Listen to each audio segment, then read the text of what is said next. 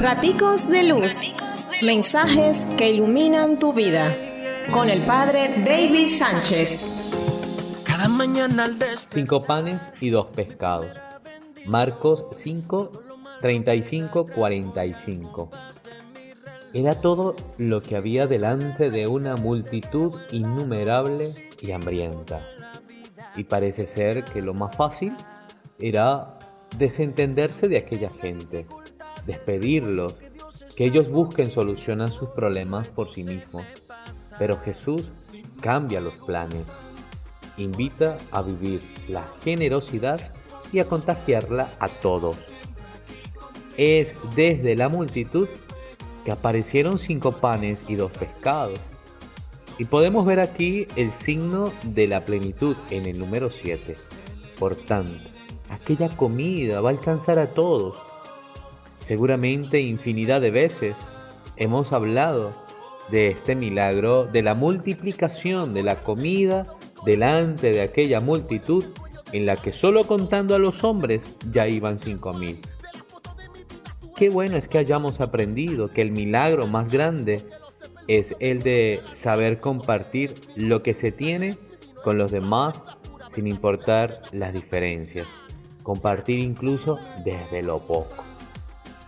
Encontramos a una multitud que por la voz de Jesús se ha organizado en grupos. A una multitud que se ha recostado en la hierba, este signo de la libertad a la que el buen pastor les ha invitado a vivir. Una multitud que ha sido invitada a la generosidad.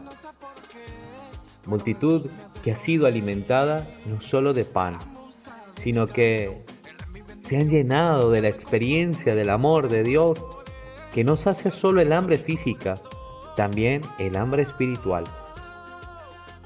Otro signo importante en aquel milagro son las sobras a las que tal vez no le hemos prestado mucha atención, pero son nada más y nada menos que 12 canastos llenos de comida.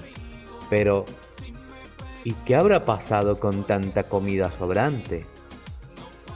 Recordemos que en 12 tribus estaba organizado el antiguo pueblo de Dios.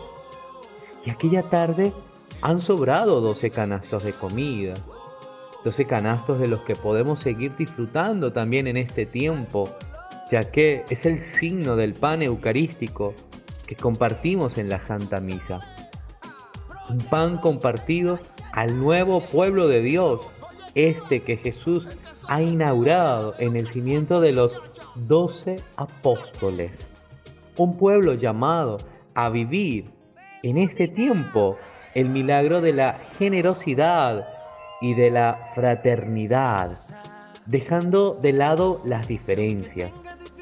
Porque a diario vamos a seguir viendo a tanta gente que está pasando hambre y que acude a nosotros para pedir tan solo un poco que les ayude a saciar algo del hambre que padecen.